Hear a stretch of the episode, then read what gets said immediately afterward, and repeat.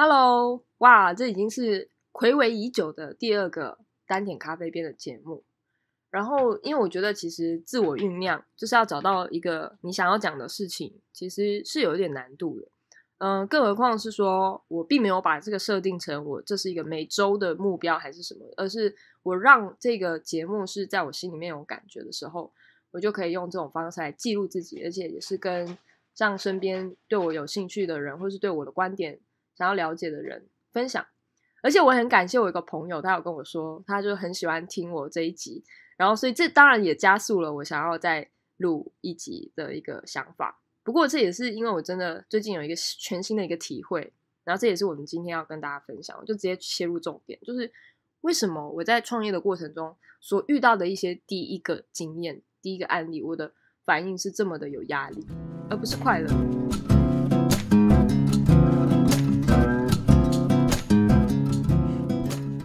这里是单点咖啡边的节目，在这里我会分享我咖啡边个人的观点，在创业、身心灵，还有一些其他相关有的没的主题中，我个人的想法跟看法，还有观点。在这里不一定会听到吐司边或美边，还有其他嘉宾的声音，但是绝对会有我百分之百真心的话语。所以就开始吧。为什么我在创业的过程中所遇到的一些第一个经验？第一个案例，我的反应是这么的有压力，而不是快乐的，这让我觉得很奇怪。例如说，怎么讲？当然，遇到压力的时候，有谁是快乐的？可是，在很多灵性的一些书籍啊，或者是一些像奥修啊，或者是一些呃，你就讲基督教啊，或者是说一些人生哲哲语嘛，就是说，呃，遇到事情的高高低低，你不是觉得那个是什么低低点，而是只是不同的状态而已。就是去体会它，就是去接受它。但是我真的觉得这件事情很困难，因为最近我们要，就是我们大家都知道，我们一直在创业嘛。我们创的就是两个品牌啊，但最主要就是银色大门，就是帮老人送餐的这个一个全新的平台。然后其实已经刚满一年多吧，我们去年八月实际开始服务。呃，在这过程当中花了很多时间跟大家解释。可是，在解释的过程中，其实我们也是在厘清自己的想法。因为其实一个新创、一个团队、一个公司、一个企企业，它的成长的过程是不断的滚动，它不是就一成不变。也没有人说它一开始就是这样，然后它最后也还是那样，中间一定会有大大小小的改变。而且你在改变的时候，不是事件的改变而已，里面的人也会心态上有改变。那我就想说，不管是好的还是坏的改变。为什么我接受一个新的事物，如果这件事情不是我预期的好的，那个所谓的好的，我就会不开心呢？我就会有压力呢？然后我就觉得，这到底是什么一个奇怪的一个状态？不觉得很奇怪吗？如果说今天这可能是一个你说情绪控管吗，还是什么？呃，举例来讲，因为我们公司最近要可能要变成一个股份有限公司，或者是先从一个有限公司开始。因为我们一直以来都是以商行这个单位去登记，大家知道商行行号跟公司的差别吗？如果对于创业这一块或是公司这块比较没有了解，或是没有读过这一块，就简单分享一下。那如果了解的，就可能就再听一次。就是如果你要做一个合法的一个商业的行为，你一定要有公司或行号。公司或行号，那我们的公司的级别就是我们不是公司级别，我们是一个行号的级别。像是你看到外面有什么什么什么某某企业社啊，某某商行啊，某某商号，某某行号，某某工作室，某某企呃合作社什么的，这些都是比较像是行号的类别。那它是属于商业法，不是公司法去登记。那我们这种呢，就比较小额，资本额就比较。不用直接动不动就掏出一百万、两百万、三百万，因为他在二十万以内的资本额也不用考核，就是他的金额成立，他的资本额比较少啦，而且他相应的就是他的一些呃处理事情的能力嘛，也是有比较有限的，往往是独资为主。那像我们公司就是目前是独资，可是因为我们要就申请 app 嘛，就是我们想要成立 app 这件事情是比较大型的，那不是只光靠我们。我们三个人，或者是我们现在目前的资本就可以达到的，所以呢，就是有认识的执行长贵人呢，就跟我们说，呃，其实建议我们去考虑要不要去考虑一些成立有限公司或是股份有限公司这一块。然后这让我们的团队内部就开始在想说，啊，什么是股份？因为股份这件事情好像很遥远，对不对？没想到我们创业一年之后就要开始，甚至是有人告诉我们一开始就要讲好。所以呢，在讲怎么讲呢？就是大家都开始认认识到，其实我自己我是觉得几百万都没有问题。当然，这个是一种心态啊，不是说真的几百万都没问题，而是说为了我这件事情，我真的可以愿意这么做。但是我就会把这份期望呢放在其他人身上，嗯，可是其他人他们有自己不同的个性、想法、理财观念等等，可能有些人他可能对于金钱上是比较保守，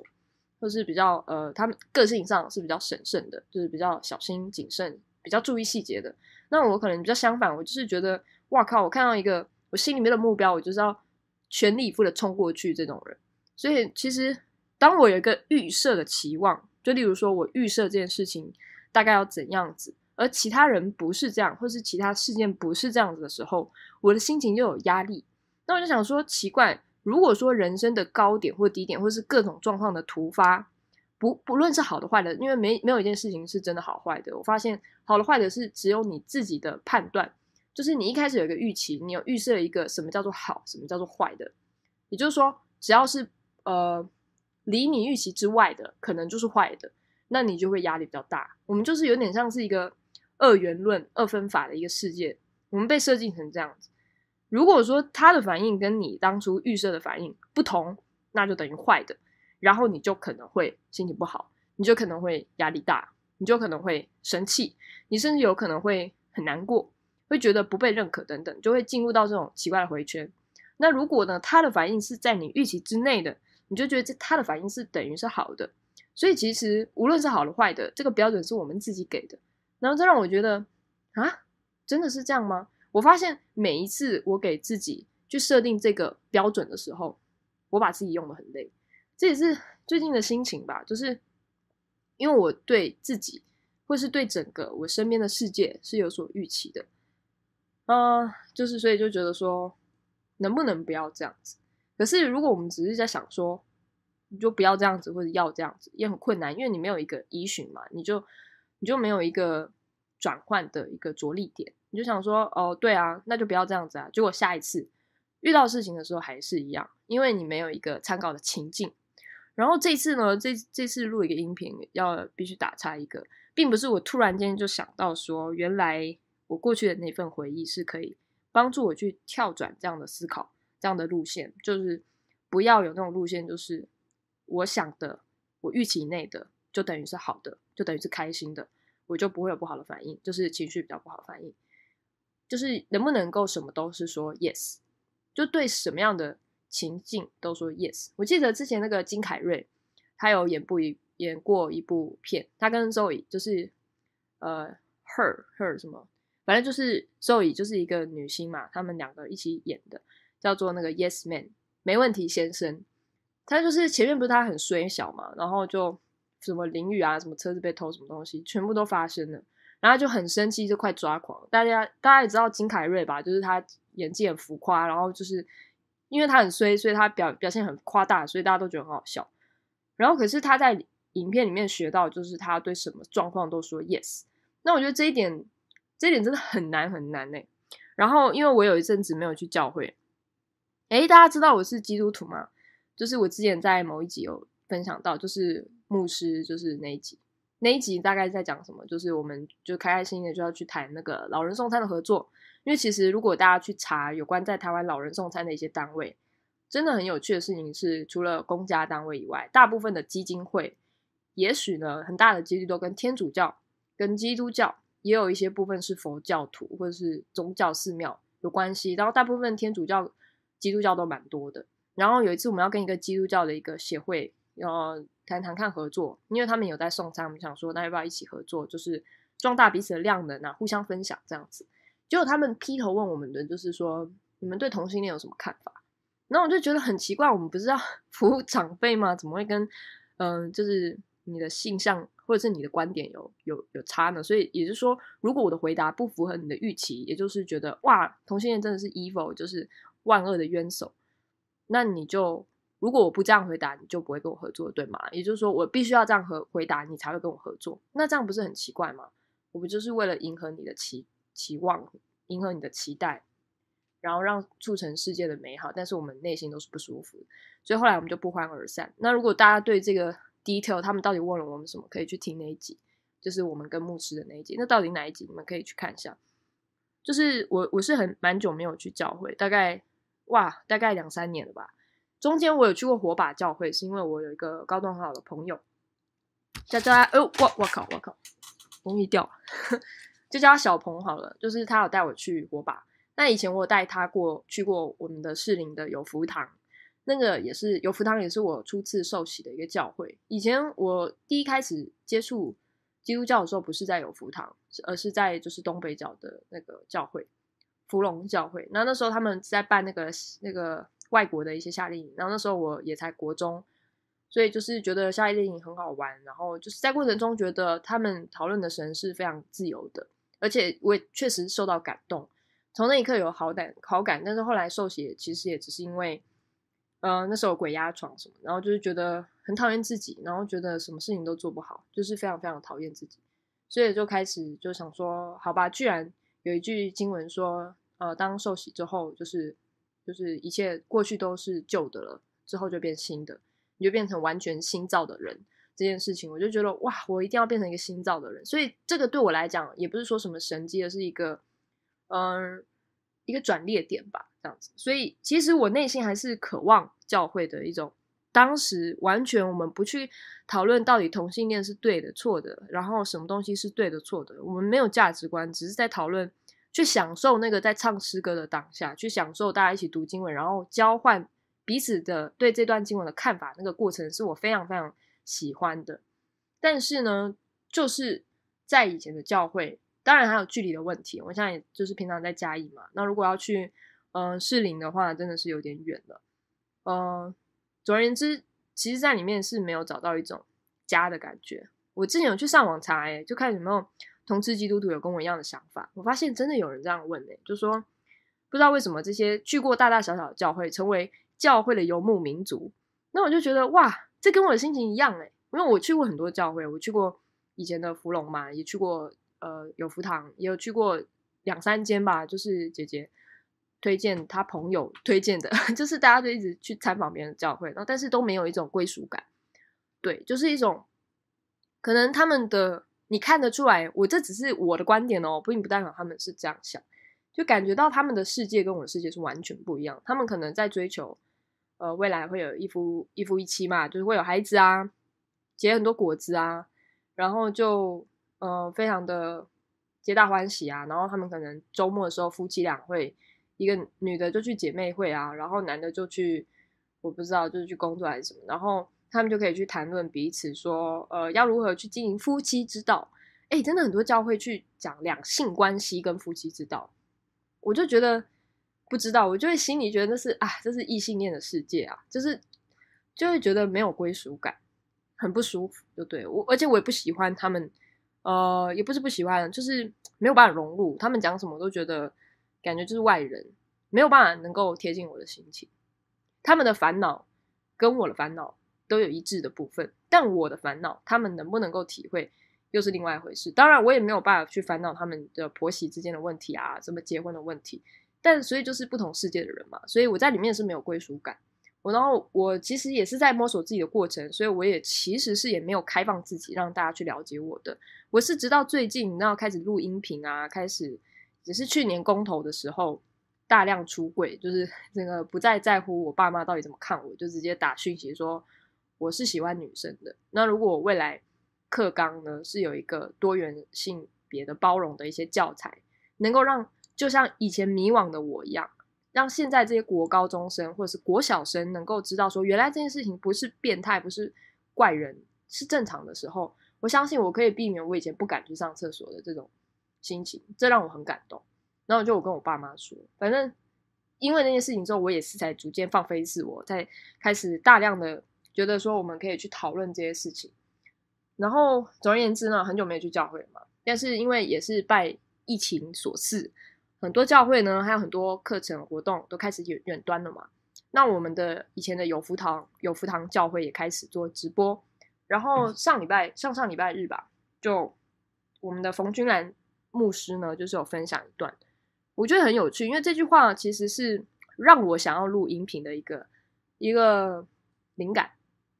他们在分享马太福音的第五章十九节，我我念一小段了，我没有要传教，我只是分享这一段让我有感触的，然后是让我觉得，哎，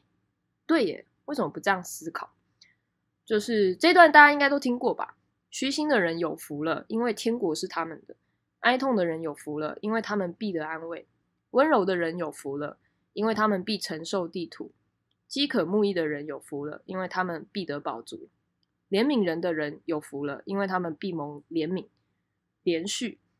清心的人有福了，因为他们必得见神；使人和睦的人有福了，因为他们必称为神的儿子；为义受逼迫的人有福了，因为天国是他们的。就这一整段，然后可是其实牧师他分享他自己的，他也不是说这句话到底有多对。其实当天他在分享，就是说我们不是会有有听过，有时叫查经嘛，或读经班、查经班。那在那段时间，其实他们是鼓励，我不知道其他教会怎么做的，但是有福堂是这样说，嗯，大家会分别去念这段经文，然后用自己的生命的诠释去理解这段话，然后分享一下。然后我就想说，听听看牧师怎么讲，因为以前我高中的时候去听，我都觉得很想睡，而且基本上他讲什么就睡，我就一直狂睡猛睡，只是醒来的时候就一起吃爱宴，就是爱。就是一一起吃那个饭啊，就他们会共餐嘛，然后我就觉得去吃那个共餐蛮爽的，就是很务实的一个人。然后，所以我只是在想的时候，我就听到他分享，就说第就是第一句话，其实他这个东西就是天国有八个福气，天国八福，然后就是刚才有分别有八个嘛，就是虚心的人呐，哀痛的人呐，温柔的人啊，饥渴慕义的人，怜悯的人什么，就是，但是他讲了一整个小时吧，就是一直在。focus 在虚心的人有福了，因为天国是他们的这句话。然后他就在拆解什么是虚心，就是你知道吗？就是虚心，就是你要谦卑吧。我觉得意思就是比较谦卑的意思。然后他就分享一个我觉得很有趣的事情，就是什么是福气呢？嗯，你觉得这个人很有钱就是福气吗？还是这个人就怎么怎么样车祸都都没事，就是真的这一生都没有出过车祸，然后每一年刮刮刮乐都必得三百。一千，然后打麻将都他胡，都他碰，都他杠，都他自摸，这样是有福吗？还是就是一生顺遂，没有任何的波折？就是在古代的这个《礼记》里面有说：“福也者富也，富也者福也。”就是说福跟福跟富，就是你知道富人嘛，有钱人的那个富，财富的富，跟有福气的福，其实是彼此相依的。如果你看到这个人有钱了，这是《礼记》中国的《礼记》所认为，你看到这个人有钱了，那他肯定很有福气。你看这人很有福气的话，他肯定很有钱，这有点像是这样。那那个有钱，呃，也可以说是财富。比方说，因为“福”跟“富”这个字都一定有一个字叫“田”嘛，就是在古代的造字里面，就是因为你要有田产，你要有房地产，你就可以变富爸爸。其实这好像还蛮有道理的。确实，如果现在有人有房的，没有钱的，真的是倒是还蛮少。所以总而言之呢，他就是在思辨这句话。他发现说，嗯，这个就是牧师在分享说，西方的，也就是说在基督教的这个圣经里面所讲的福呢，跟中国讲的这个福好像不太一样。因为你在里面应该是都不要哀痛，都也不用虚心了，你也不要，你也不要。嗯，怜悯别人，或者是被怜悯，你也不需要去饥渴什么，因为你就是他妈的有福气，对吧？但是为什么天国八福里面先放一个虚心这个字呢？然后后来就分享说，他因为因为那个牧师他是一个艺术家，然后他其实常常呢，他其实 even 到现在，从我高中认识他到现在，他就一直办一些个展，就摄影的个展，然后就是。他就说，他有一次，他小时候就立志当一个艺术家，就是觉得他就是一定要当一个艺术家，非常独特的。然后，也就是有一次他在展那个展展览的时候，因为他有一些摄影的作品，然后拍摄一个草吧，就是一些草的一个画，就是摄影像作。然后有人就问他说：“哎，你这是不是在模仿谁谁谁的大师的作品？”然后就说：“身为读艺术的人呢，最讨厌最讨厌别人说。”你是不是在模仿谁？就觉得屁啦，这是我独一无二的一个作品诶，你怎么可以说我谁学谁谁谁的？可是他当下突然间有一个领会，他觉得就说，哎，嗯，他就跟他讲说，对我可能是在模仿谁谁谁，因为他当下被问的时候，他以前当然会很防范嘛，就会觉得说，你怎么那样讲我？其实要是我也是，如果有人跟我说，啊，你那个银色大门是不是在学 谁谁谁？干他妈，我一定会很生气，我就会想说，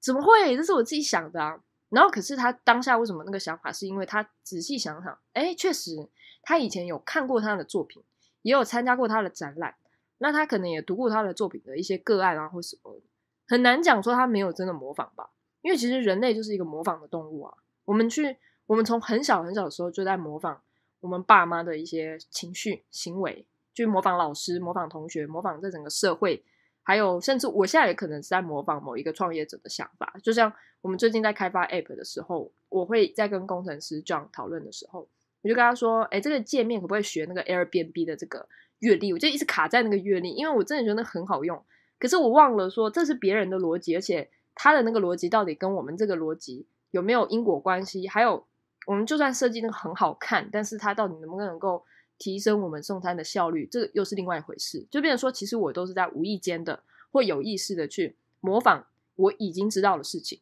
所以他当下并没有不承认，他反而虚心的接受了。从那一刻起，他突然间觉得他有有一点不一样。那时候我觉得很诧异，因为对我来讲，如果有人说我模仿谁谁谁，我一定就是很不爽，因为我最讨厌别人误会啊，或者是我相信大家也讨厌这种感觉吧。就是就就算连撞衣都有点不爽吧。就是，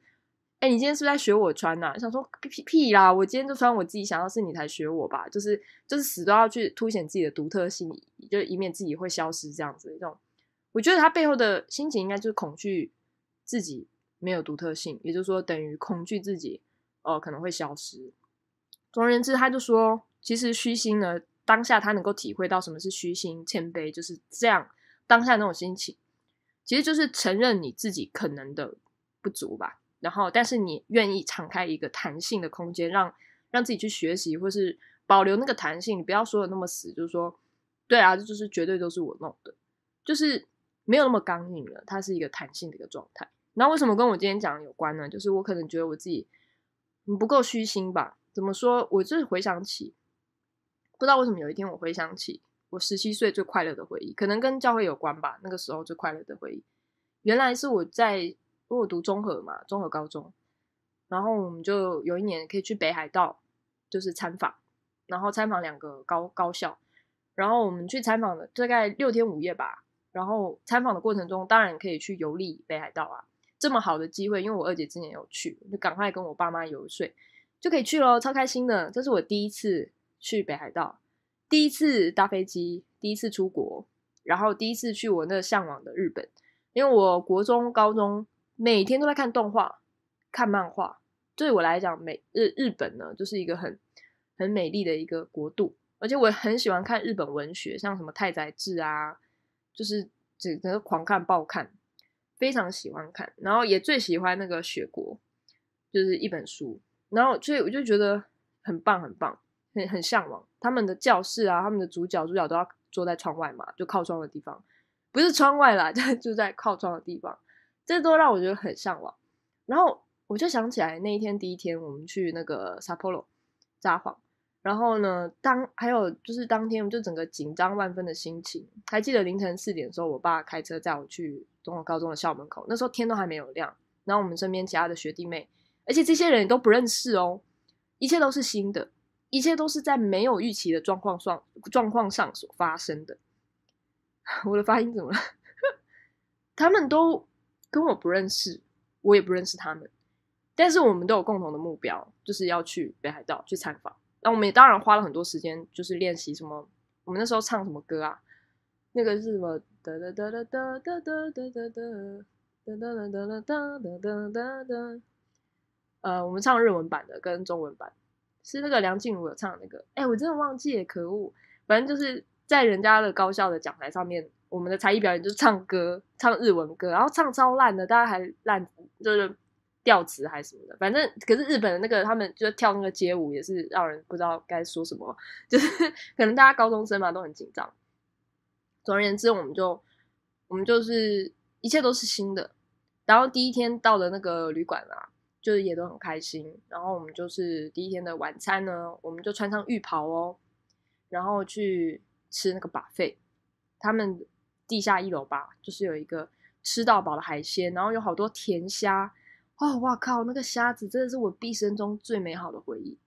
好，这边跟我的主题来了，我不是在乱讲，我真的是有连接的。请问，如果呢，我一生都非常害怕这所有的第一次，我都有预期。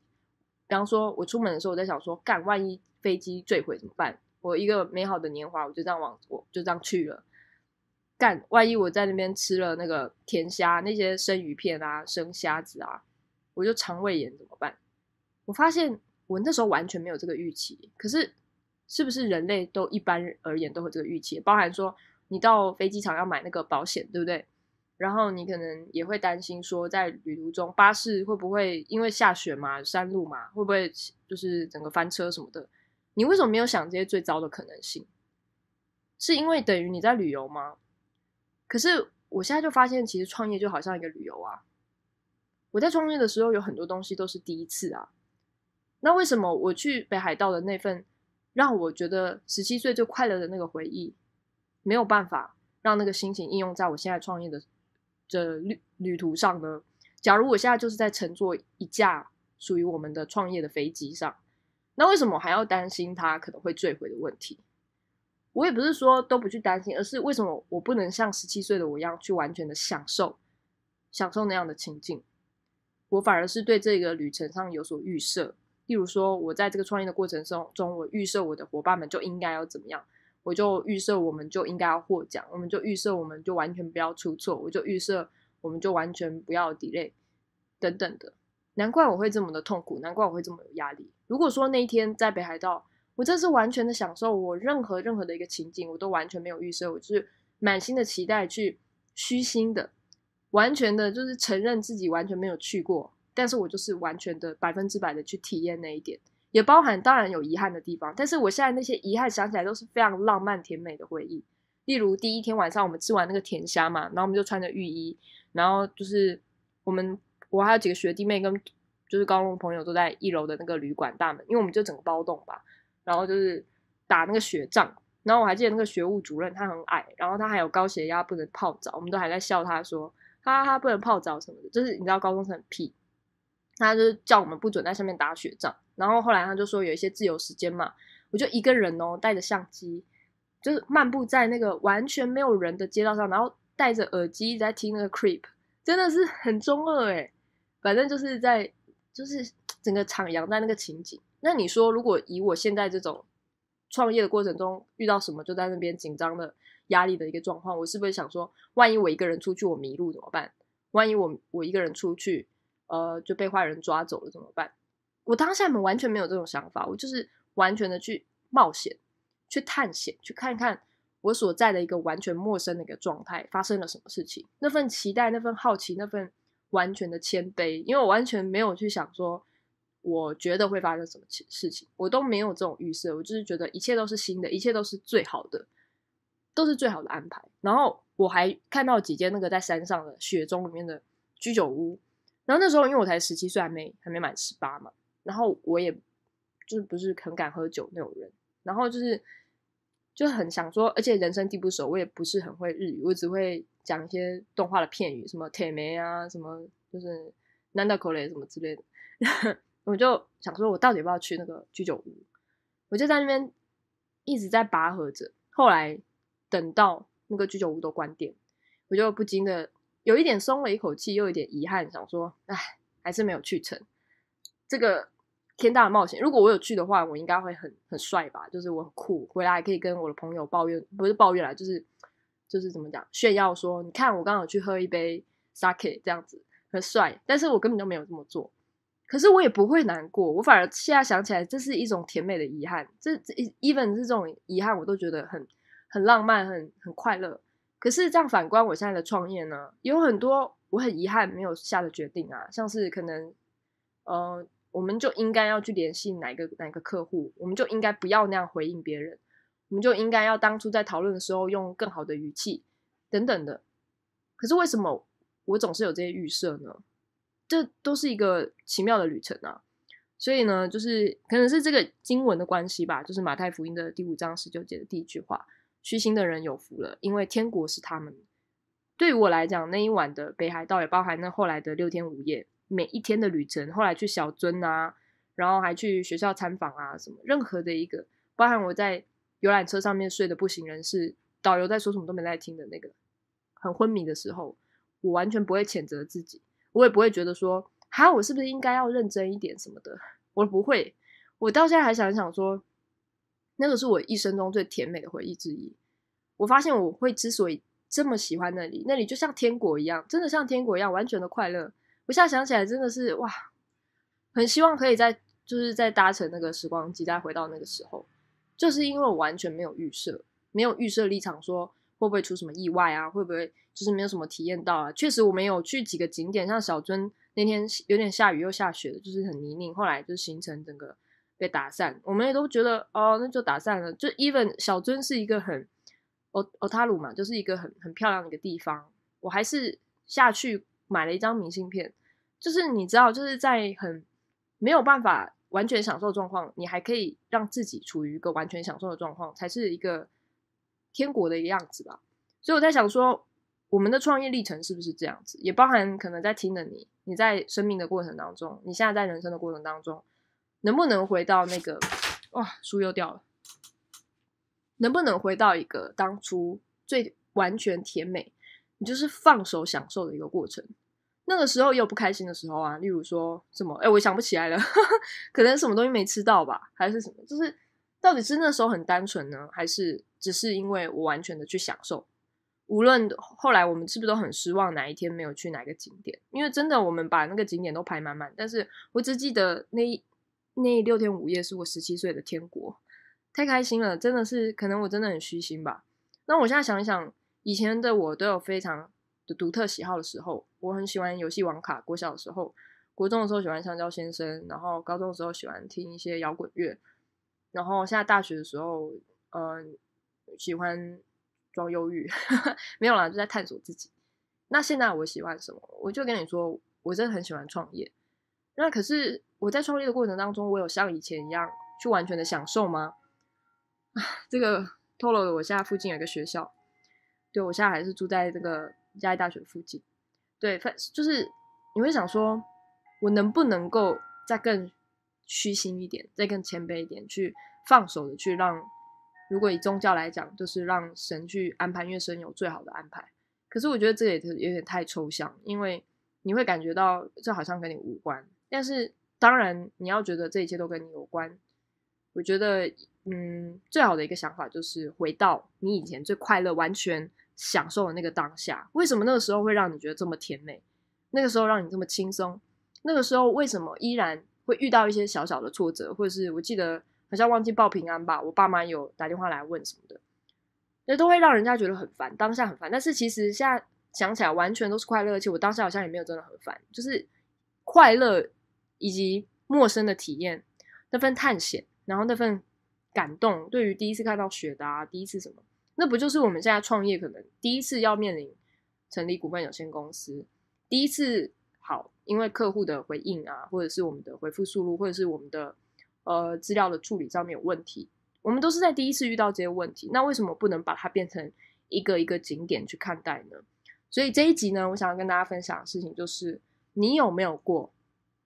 遇到某一件事情的反应？是因为你有了预期，所以才不快乐的呢？或者是反过来讲，是否是一开始你就对这件事情有所预期，你有所防备，你有所设定的界限，所以当事情发生了，超过了你的界限，或是它只要发生了，你就会拿那个规准去衡量它，去丈量它，所以导致你心情会有所变化。那再反问你最后一个问题，在你最快乐的那个时光里，就像旅旅程好了，初恋，或者是任何一个时刻。为什么你现在想起来很开心？是不是因为那时候你没有预设？对，所以我今天就想要跟大家分享，这也是我最近的体会。但是说说很厉害，但是我现在还在咀嚼这样的感觉。所以就这样，这是第二集的单点咖啡边。我还在想名称是什么，但是我想名称应该很帅，应该是什么天国之类的。OK，就是天国的创业路上，创业路上你所遇到的天国就像北海道一样，好长哦。但是意思有点像是这样，就是我人生中最快乐的那个时候，就是完全没有预设的时候。呃，那个时候我想我是最谦卑的时候，我是完全的一个空瓶子。那时候要倒什么水给我，我都我都说 Yes I do，跟 Yes Man 一样吧，就金凯瑞那部电影。但是现在创业能不能做到，是因为老了吗？是不是因为老了，还是只是因为我忘记那份初衷、那份纯真、那份完全的享受了？还是因为我觉得创业是自找的，而不是免费出国的？这也是有关系吧。总而言之，这是我今天的分享，希望你们喜欢。如果你们喜欢我的节目的话，可以。跟我私信交流，因为我就不晓得说到底大家有没有在听这样子。OK，我会再继续分享，拜拜。